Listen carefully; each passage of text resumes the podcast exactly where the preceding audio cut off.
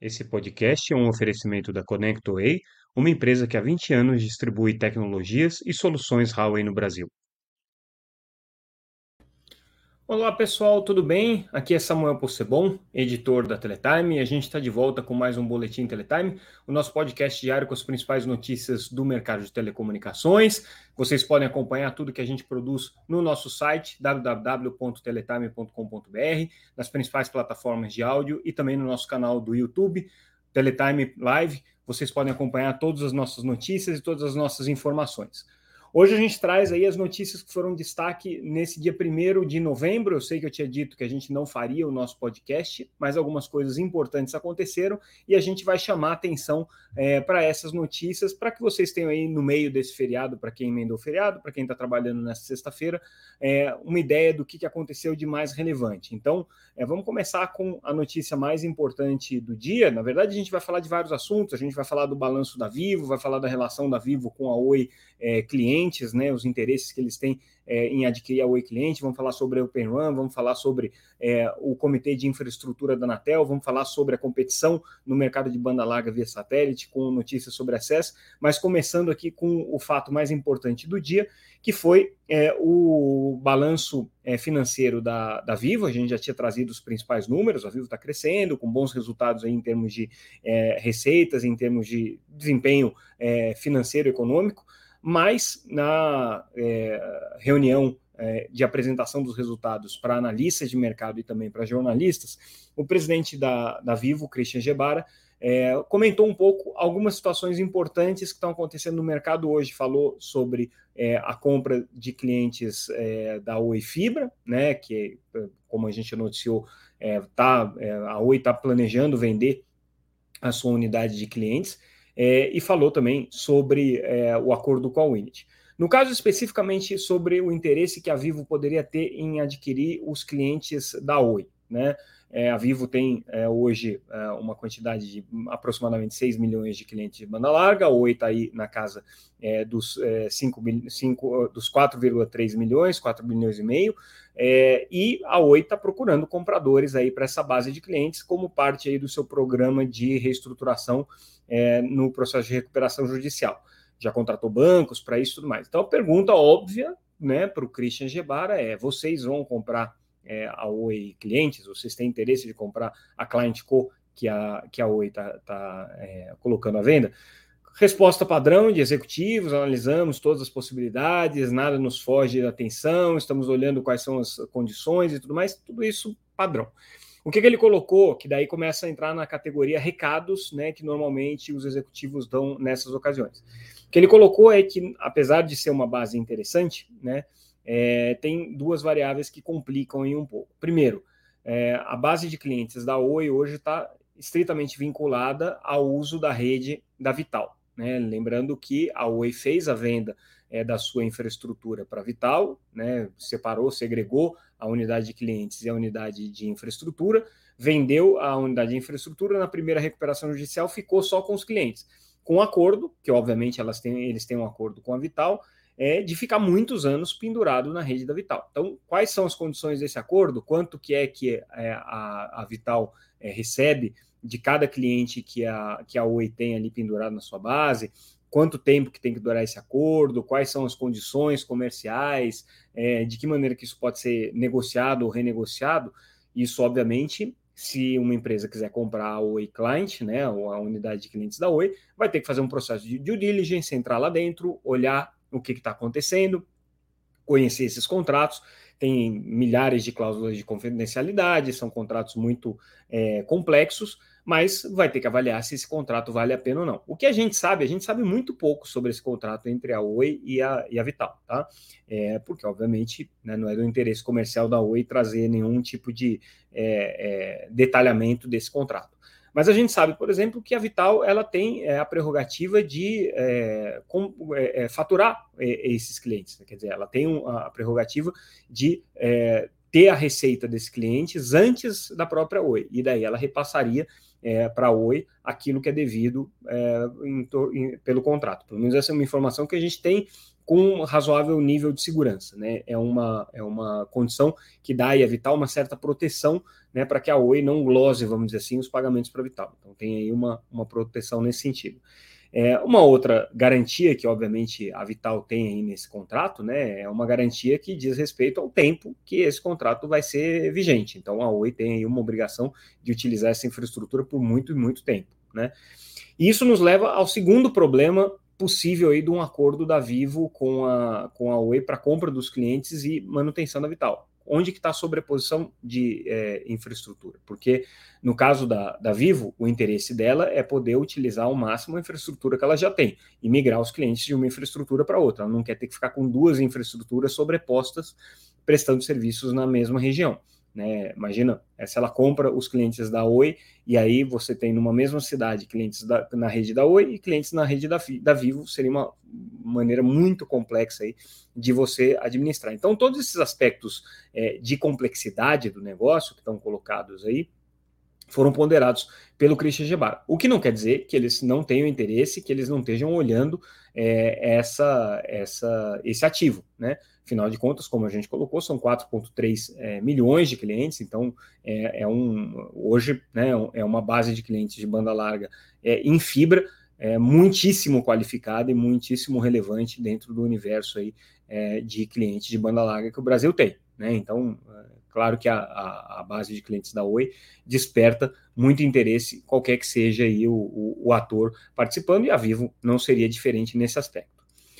Outro ponto é, explorado aí pelos jornalistas, pelos analistas durante a conferência de resultados, é, e que obviamente a, a Vivo tem restrições para falar abertamente sobre isso, é com relação ao acordo com a Winit. Né? A gente lembra que a Anatel na semana passada aprovou o acordo entre a Winit e a Vivo para compartilhamento de infraestrutura é, e compartilhamento de espectro, né, o uso industrial do espectro é, mas colocou uma condicionante muito dura para Vivo, algumas condicionantes, mas uma delas especialmente muito dura para Vivo, que é a condicionante de proibir que a Vivo, nas cidades com menos de 100 mil habitantes até 2030, 2031, perdão, é, é, é, realize acordo de run sharing com as suas é, concorrentes nacionais. Então não pode fazer acordo de run sharing com a TIM, com a Claro, com a Vivo.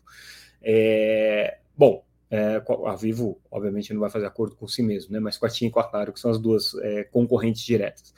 É, e a Vivo, a gente sabe que tem muitos acordos, né? É, muitos acordos e muitos é, é, benefícios aí de, de, de utilização de infraestrutura de maneira compartilhada. É, com a TIM é uma das principais, inclusive na semana passada a própria Anatel autorizou é, a continuidade dos acordos de hand sharing que a Oi tinha é, com, a, com, a, com a TIM é, a transferência desses acordos de sharing para Vivo, né?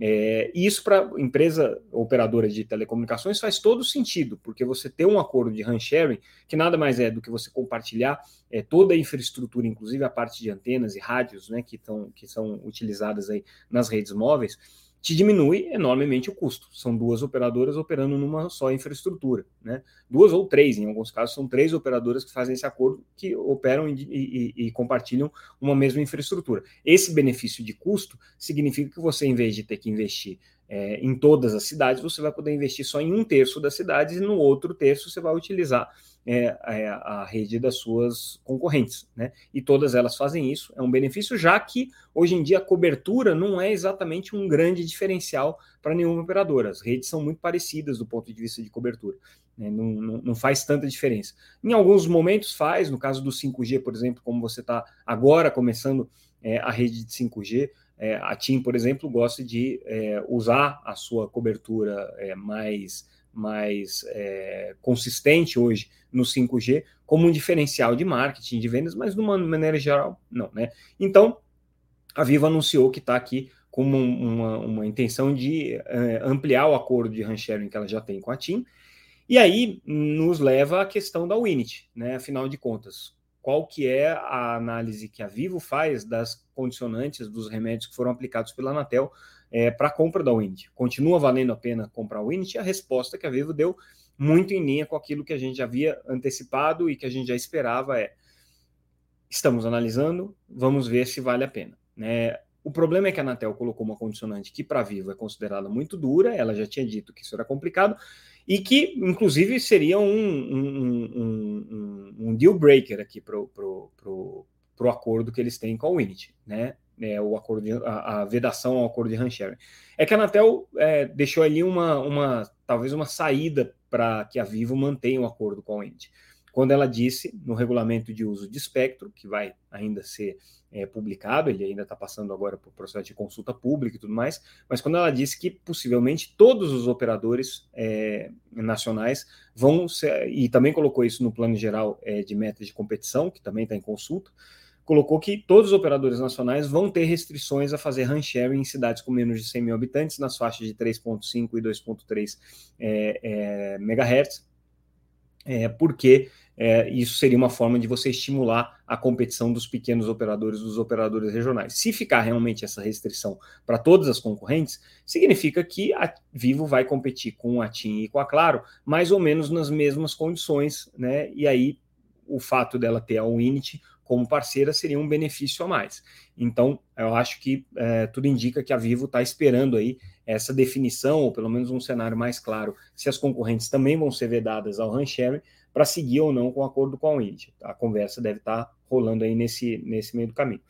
E agora a gente traz uma notícia que é meio exclusiva aqui para quem está ouvindo o nosso podcast. A gente ainda está terminando a apuração dela, é, deve ser anunciada ou nessa sexta-feira, ou talvez na segunda-feira, a depender aí do que a gente tenha. Mas os indícios são muito fortes e a gente tem aí convicção de que isso já, se não aconteceu, está para acontecer, tá? É, a Unity já abrindo o chamamento para que os operadores regionais digam se querem ou não utilizar a rede da empresa.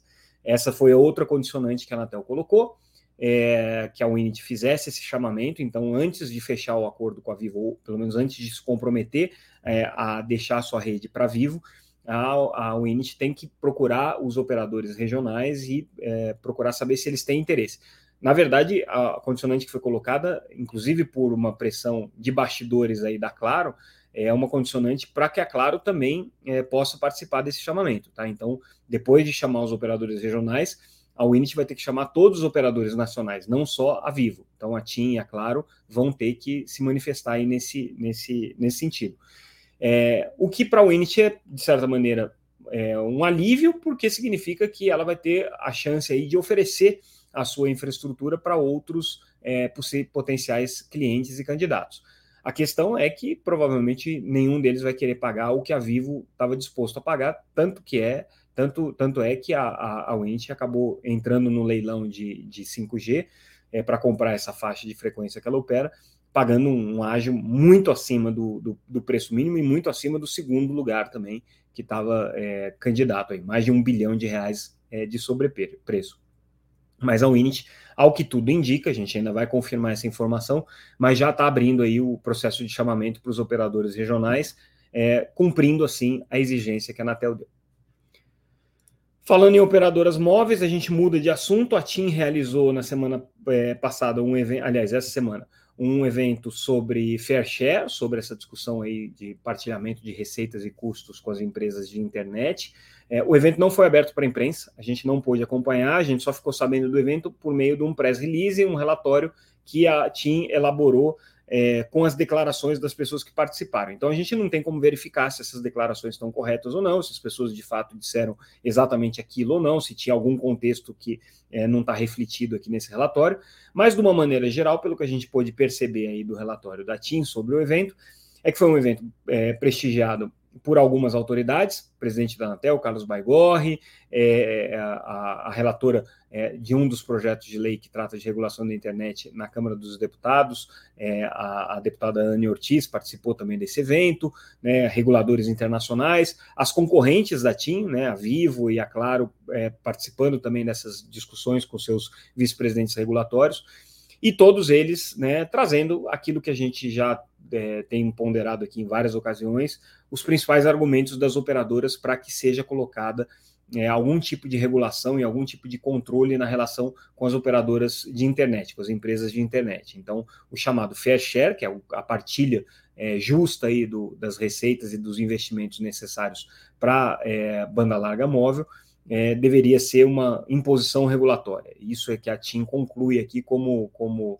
é, principal, é, é principal é, é, conclusão do evento. Né? Isso que ela traz como principal conclusão do evento. É preciso ter uma ação regulatória é, para que se reequilibre esse jogo. Nada muito diferente do que a gente já esperava.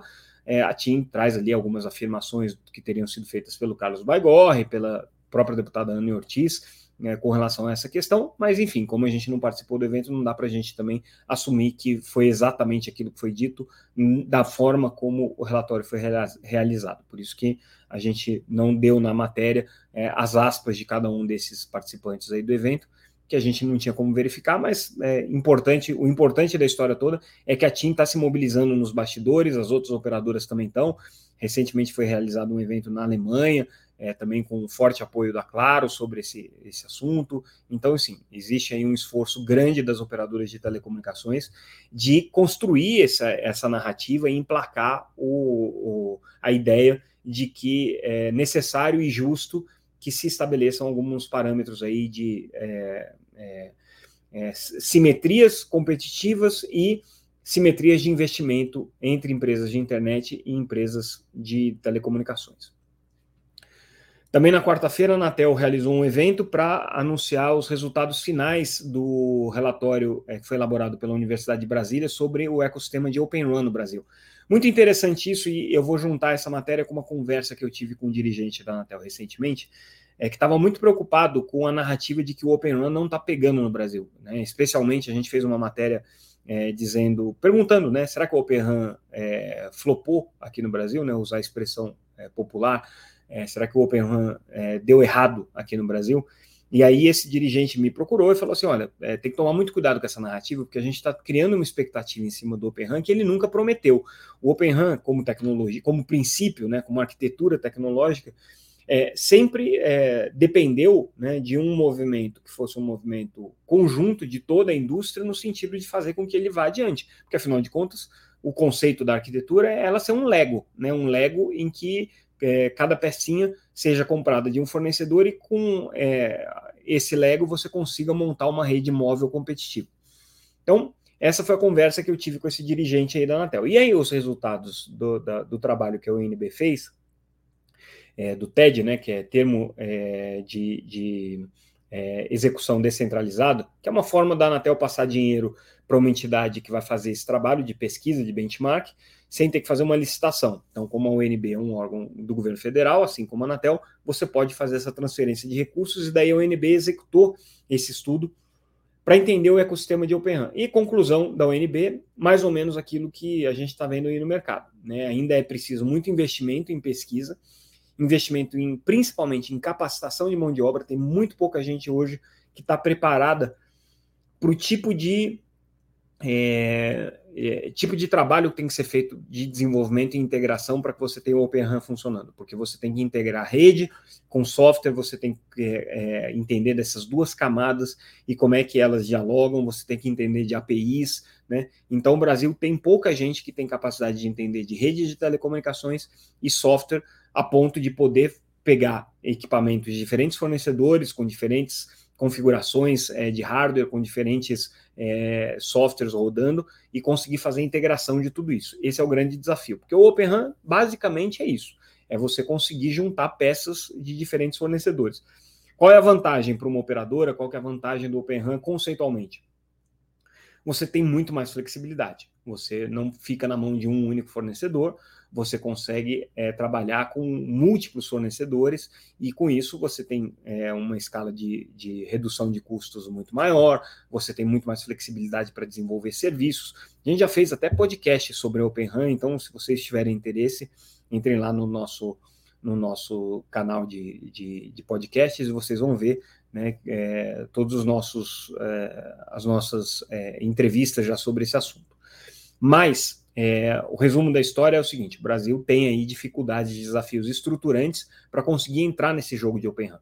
Precisa de só, precisa de é, capacitação em software, precisa de capacitação em hardware, precisa de mão de obra qualificada para fazer tudo isso, precisa de investimento em pesquisa, precisa de desenvolvimento é, conjunto entre diferentes atores. Então, tem muitos desafios. O estudo da UNB traz essa conclusão mas sinaliza também que o Open RAN é super importante para economias como a brasileira, que é uma forma de você inserir o Brasil no contexto é, das tecnologias 5G e futuramente das tecnologias 6G. Então, essa foi a conclusão, a principal conclusão aqui do estudo. A gente também trouxe uma matéria, uma entrevista com, com o conselheiro Alexandre Freire, é, da Anatel, sobre o, o, trabalho e atuação do Comitê de Infraestrutura, que ele está presidindo desde o dia 20. O que ele coloca é o seguinte: ele quer transformar o Comitê de Infraestrutura numa espécie de um think tank, ou seja, né, um, um, um, um centro de reflexões sobre é, a questão da infraestrutura no Brasil. E o que ele trouxe de mais interessante é que ele quer abrir diálogos com outros setores que hoje demandam infraestrutura de conectividade é, para entender de que maneira que a ação regulatória e a atuação das empresas podem ajudar esses outros setores a terem é, conectividade em menor custo, com mais eficiência, integrado aí aos seus sistemas e tudo mais. Trabalho que a Anatel nunca fez, a Anatel sempre regulou só a questão da cobertura de infraestrutura de banda larga, da, da questão da, da cobertura de infraestrutura de telecomunicações, sem se preocupar muito com, com as aplicações em si e com é, os usuários né, que estão ali do outro lado, o que, que eles estão demandando. Nesse caso especificamente, usuários corporativos. Então, é, o conselheiro Alexandre Freire vê muita oportunidade aí de é, o Comitê de Infraestrutura dialogar com outros setores, como o setor de saúde, setor de educação, agronegócio, né, vários setores que têm necessidade de infraestrutura, mas que são necessidades específicas que o comitê pode ajudar a definir não só é, a atuação regulatória da Anatel, mas até mesmo as políticas públicas. E a gente fecha o nosso boletim com notícias sobre o mercado de banda larga via satélite, uma notícia ruim para a SES, a SES é a maior operadora de satélites é, do mundo, de satélites é, é, geoestacionários e também de órbita média, né? É, e a SES estava apostando muito na constelação M-Power, que é a segunda geração é, do serviço O3B. O serviço O3B é uma O3B é uma subsidiária né, da, da, da, da SES, é, que na verdade hoje nem é mais uma subsidiária, é uma divisão da SES, mas era uma, uma, um investimento da SES que tem a constelação de órbita média foi super pioneira, uma das primeiras empresas a trazer o conceito de banda larga via satélite a partir de uma constelação de múltiplos satélites que ficavam o tempo todo é, se deslocando né, no, no, no, arco orbital é, e cobrindo assim a Terra inteira. Então, né, no caso do, da, da, constelação é, O3B, são vários satélites que estão cobrindo a Terra ali com banda larga, e eles foram super importantes no mercado de cruzeiro, no mercado de conectividade marítima, é, em projetos de inclusão é, é digital, em projetos é, de emergência, atendimento de emergência. O case O3B é super relevante. Mas eles foram, de alguma maneira, né, impactados pela entrada da Starlink no mercado com as constelações de órbita baixa. E aí a grande aposta da SES era essa segunda geração é, da, do satélite O3B, que eles chamam de é, geração M-Power. Já lançaram quatro satélites, a gente cobriu inclusive um localmente, a gente teve lá na Flórida, convite deles acompanhando esse lançamento, então já tem quatro é, no ar, dois que vão subir até o final desse ano, e ao todo né, vão ser 11 satélites, então seriam é, é, seis até o final de 2023 e possivelmente mais cinco é, aí em 2024. Qual que é o problema? Os quatro primeiros que estão no ar estão apresentando problemas é, no módulo de energia, problemas é, sérios, significativos no módulo de energia, o que faz com que eles não funcionem direito, com entreguem menos potência, é, confiabilidade obviamente cai muito, eles têm que funcionar com uma carga muito menor e é, isso compromete a vida útil do próprio satélite, segundo o, o, o CTO da, da, aliás hoje CEO interino, né, é, mas CTO da, da, da SES, é, Rui Pinto, que é um brasileiro né, que comanda hoje a empresa. SES é a maior operadora de satélites é, de satélites geoestacionários do mundo. E aí isso para a SES é péssimo, porque significa o seguinte, ela vai operar com esses primeiros seis satélites que sobem em 2023 com capacidade abaixo daquilo que estava projetado. Né? É, com isso, eles tiveram que refazer o acordo com a, com a Boeing, que é a fabricante dos satélites. Então a Boeing vai é, claro que ainda ajustar os próximos satélites que precisam ser construídos, vai dar um, um, uma geral neles, os cinco satélites que ainda precisam ser construídos para subirem, é, e mais é, dois satélites adicionais que a, a, a, Boeing se comprometeu a entregar para a CES para compensar essa, essa capacidade reduzida que eles vão ter agora. É, inclusive, esses dois satélites adicionais vão vir com um acordo comercial diferente, bastante diferente, no mundo do, dos, dos, satélites de constelação de órbita baixa e média, que é o modelo de revenue share, ou seja, a Boeing vai colocar os satélites no ar para a SES e eles vão partilhar a receita desse satélite, que for criada com esses satélites aí. Então, é, de, de, alguma maneira, aí essa, esse problema que a SES está tendo é, abriu aí uma nova frente. Agora, é, do ponto de vista prático, a SES vai atrasar um pouco o início das suas operações, que era previsto para setembro desse ano, já tinha adiado para o final do, do, do, ano, e agora a previsão é o segundo trimestre de 2024. Então a gente ainda vai ter pelo menos mais seis meses até a constelação Empower começar efetivamente a funcionar. Isso traz impactos financeiros para a SES, é óbvio, é, impactos comerciais, porque muitos clientes que estavam dispostos a fechar agora, né, certamente estão olhando a situação, é, e dá né, uma vantagem de pelo menos seis meses para que a Starlink nade de braçada e ocupe o mercado, como já está acontecendo. Starlink do Elon Musk, principal competidora de qualquer empresa de satélites hoje, nesse momento, né, é a empresa que revolucionou o mercado de satélites. Inclusive, hoje, estou dando essa notícia aqui dessa é, quinta-feira, dia 2 de é, novembro. O Elon Musk soltou num tweet dele, como ele sempre se comunica pelo, pelos tweets ali no, na sua plataforma X, né? É, e ele disse que pela primeira vez a Starlink é, passou a, a ser é, cash flow positiva, ou seja, ela está atingiu o break-even, está funcionando, está operando no azul, claro que não pagou ainda nada dos investimentos que foram feitos até hoje, mas sabe-se lá se ele vai realmente querer buscar pagar esses investimentos ou não, porque a economia hoje funciona de uma outra maneira, né? É, mas ele já está cash flow positivo, e o mais impressionante de tudo, na verdade, não é nem isso, tá? É que, segundo ele, né, temos que ver se, se a informação é correta, é, segundo ele, a, a, Starlink hoje tem a maior parte dos satélites é, em atividade no mundo, né? Então, é, são milhares e milhares aí de satélites que eles têm em operação, e é, eles devem ter a maior, a maior parte dos satélites lançados no mundo é, até o final do ano que vem.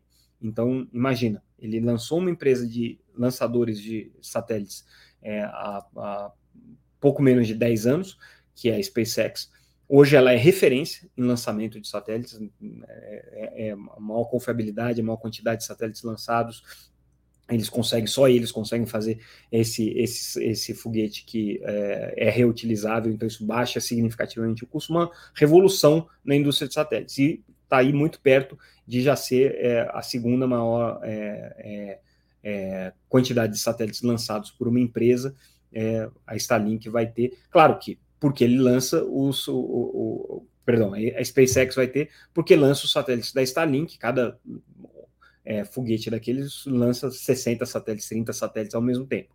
Então, né, ele vai contando isso, já tem milhares e milhares de satélites em órbita, é, então ele tem uma quantidade imensa de satélites lançados com sucesso, tá? A gente ouve falar muito pouco de falhas é, em lançamentos, né? Claro que teve muita falha quando estava ainda preparando a SpaceX para operar, né? Os foguetes caíam e ele não estava nem aí, lançava e caía.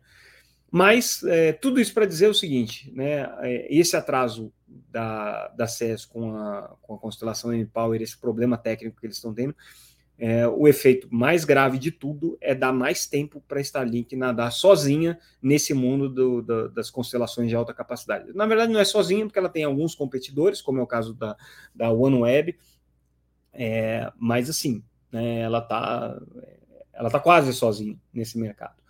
E aí é, ela vai tomando espaço, tomando território, né, e ganhando aí, enquanto a, a, Amazon, né, que é a sua potencial grande competidora, não consegue entrar em operação, mal lançou agora primeiros, os primeiros satélites para fazer os testes, né, é, a Starlink está sozinha aqui, péssima notícia para a SES, né? Óbvio que eles não gostariam de ter esse problema.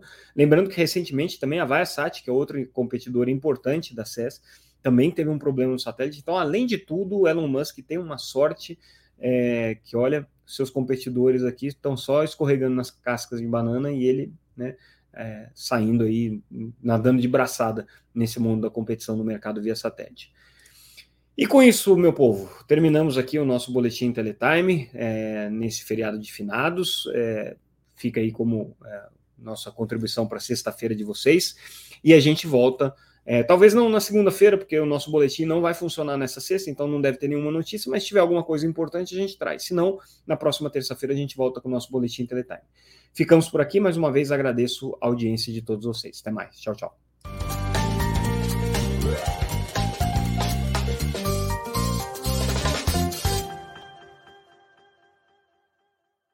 Esse podcast é um oferecimento da ConnectWay, uma empresa que há 20 anos distribui tecnologias e soluções Huawei no Brasil.